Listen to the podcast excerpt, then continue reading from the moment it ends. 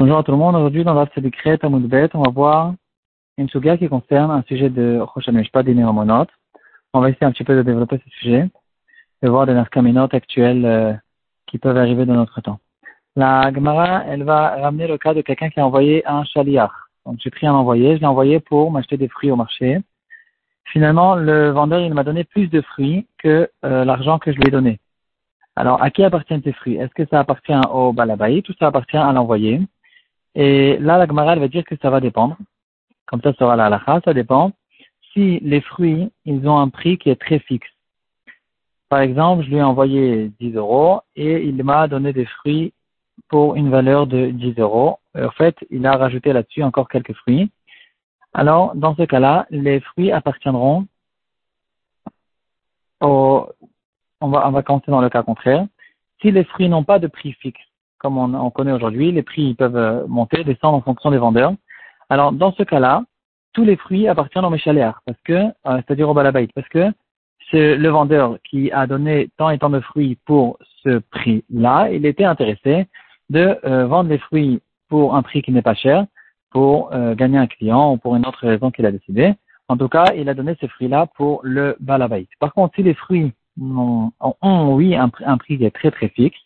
Dans ce cas-là, c'est bien clair combien de fruits ont été donnés pour la somme et combien de fruits ont été donnés supplémentaires à la somme, ont été donnés en plus en tant que cadeau.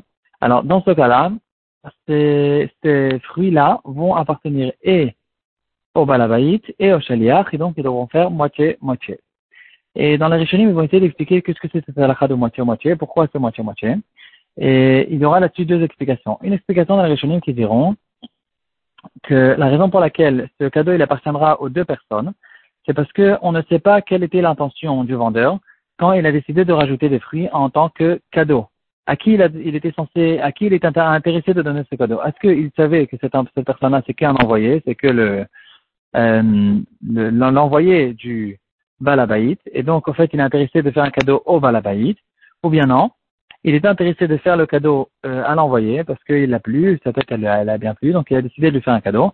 Donc puisqu'on ne connaît pas, on ne comprend pas les intentions, quelles étaient les intentions du vendeur, c'est la raison pour laquelle qu'on dira Maman Namutal Besafek, puisqu'il y a un doute, ils feront moitié-moitié. Il y aura une autre explication à la Rishonim qui diront que non.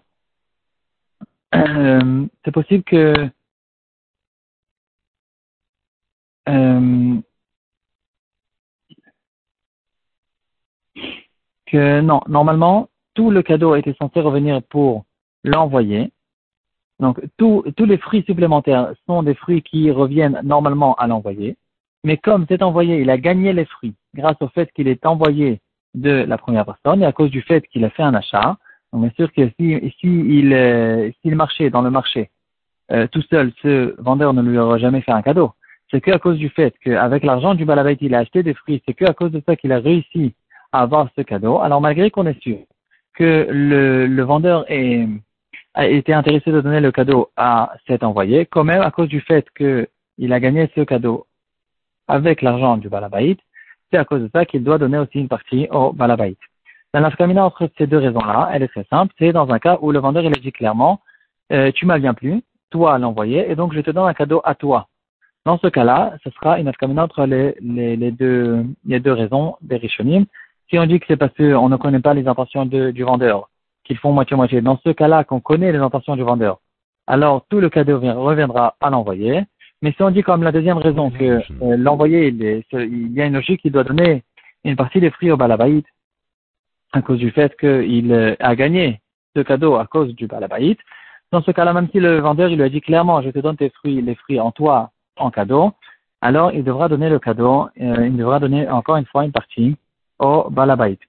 Le Rama dans la partie Rochel Mishpat, Timan Coupé Gimel Vav, euh, il euh, va dire que dans un cas où le vendeur, effectivement, il a dit clairement que le cadeau il est pour le chaliar, alors tout appartiendra au chaliar. Par contre, le Taz sur place, le char aussi, ils ramèneront les Rishonim qui ne sont pas d'accord avec ça et qui diront que dans tous les cas, on fera moitié-moitié. Et en fait, ça dépendra des deux raisons qu'on vient de voir. Et de là, on en arrive à un cas qui a été ramené dans le show de Chevet Alazir, Siman Shine, de Rav Il ramène le cas suivant, c'est quelque chose qui peut arriver. Quelqu'un qui travaille dans une association, et dans cette association, de temps en temps, il doit voyager dans un autre pays, donc l'association, il lui donne les billets d'avion. Et maintenant, dans certaines compagnies, ils font toutes sortes de forfaits, toutes sortes de, de, euh, de toutes sortes de, de, de, forfaits, au fait, dans lesquels, euh, si tu achètes tant et tant de billets, tu recevras à un moment ou à un autre un billet gratuit. Et donc là, la question qui se pose, euh, quelqu'un qui a voyagé plusieurs fois, il a voyagé maintenant cinq ou dix fois, et finalement, il se reçoit un billet gratuit. Donc lui, il est, il est très content, et il se dit, maintenant, je vais me faire des vacances personnelles, parce que je me suis reçu un billet. Le propriétaire de l'association, il dit, mais non, pas du tout, ce billet, il nous revient, parce que tous les billets que tu as achetés, c'est des billets qui euh, étaient sur le compte de l'association, et donc celui-là aussi, il appartient à l'association et pas à toi. Euh, à qui, qui a raison en fait? À qui appartient ce billet d'avion? De là, on va voir clairement dans notre Gemara que euh, c'est pas c'est pas du tout sûr que ici l'envoyé il peut prendre ce cadeau. Ça ressemble exactement à notre cas. À cause du fait qu'il a acheté dix fois des billets sur le compte du Balabaït, maintenant il a reçu un cadeau. Et donc, euh, dans ce cas-là, dira Rosner qu'il euh, il doit donner au moins une partie du, du billet à l'association, ou majorité. En tout cas, il est très probable que ce billet appartient à l'association. Euh, il y a quand même un détail à donner ici. Si l'association lui donne une, lui donne une possibilité à cet, cet employé, il lui donne la possibilité de lui-même choisir ses billets. En fait, il a il a une manœuvre, il a une, il a une possibilité lui-même de, de s'acheter ses billets. Donc l'association, en fait, il, ne rentre pas ici dans les détails où il va acheter, et qu'est-ce qu'il va acheter. Et donc la majorité des associations, ils ne font pas ces forfaits. il y a ce, cet employé, il est intelligent d'utiliser une association qui donne ses forfaits et ses cadeaux. Alors dans ce cas-là, euh, il y a bien sûr beaucoup plus de raisons de dire que ce billet appartient à l'employé, mais quand même, il y aura quand même la Svara qui dira qu'à cause du fait qu'il a utilisé l'argent d'association pour pouvoir recevoir certains, certaines, euh, certaines bonnes choses, certains cadeaux, alors il devra aussi, encore une fois, donner une partie à l'association. en tout cas, quoi qu'il en soit, donc en fait, le, le il n'est pas très clair. Il est, il, est, il est bien évident que l'association doit recevoir quelque chose tous les cas, parce que c'est avec l'argent de l'association qu'il a reçu ce cadeau mais il est très possible que dans certains cas, tout le billet appartient à l'association. Un deuxième cas que les poskim vont ramener, qui dépend aussi de ce sujet, dans le cas où il y a quelqu'un qui a une maison, il a loué la maison. Euh, le balabait n'a pas, n'était pas intéressé de faire une, une, assurance. Et celui qui a loué la maison, il a fait maintenant l'assurance. Plus tard, la maison a brûlé. Et donc, l'assurance, ils viennent et ils donnent une grosse somme euh, à cause du fait que la maison a brûlé. À qui elle revient cette somme? Est-ce qu'elle revient au balabait ou bien elle revient au, à celui qui a loué la maison. Ici aussi, le balabait, il peut venir chez celui qui a loué la maison. Il n'y a aucune raison que euh, tu reçois de l'argent.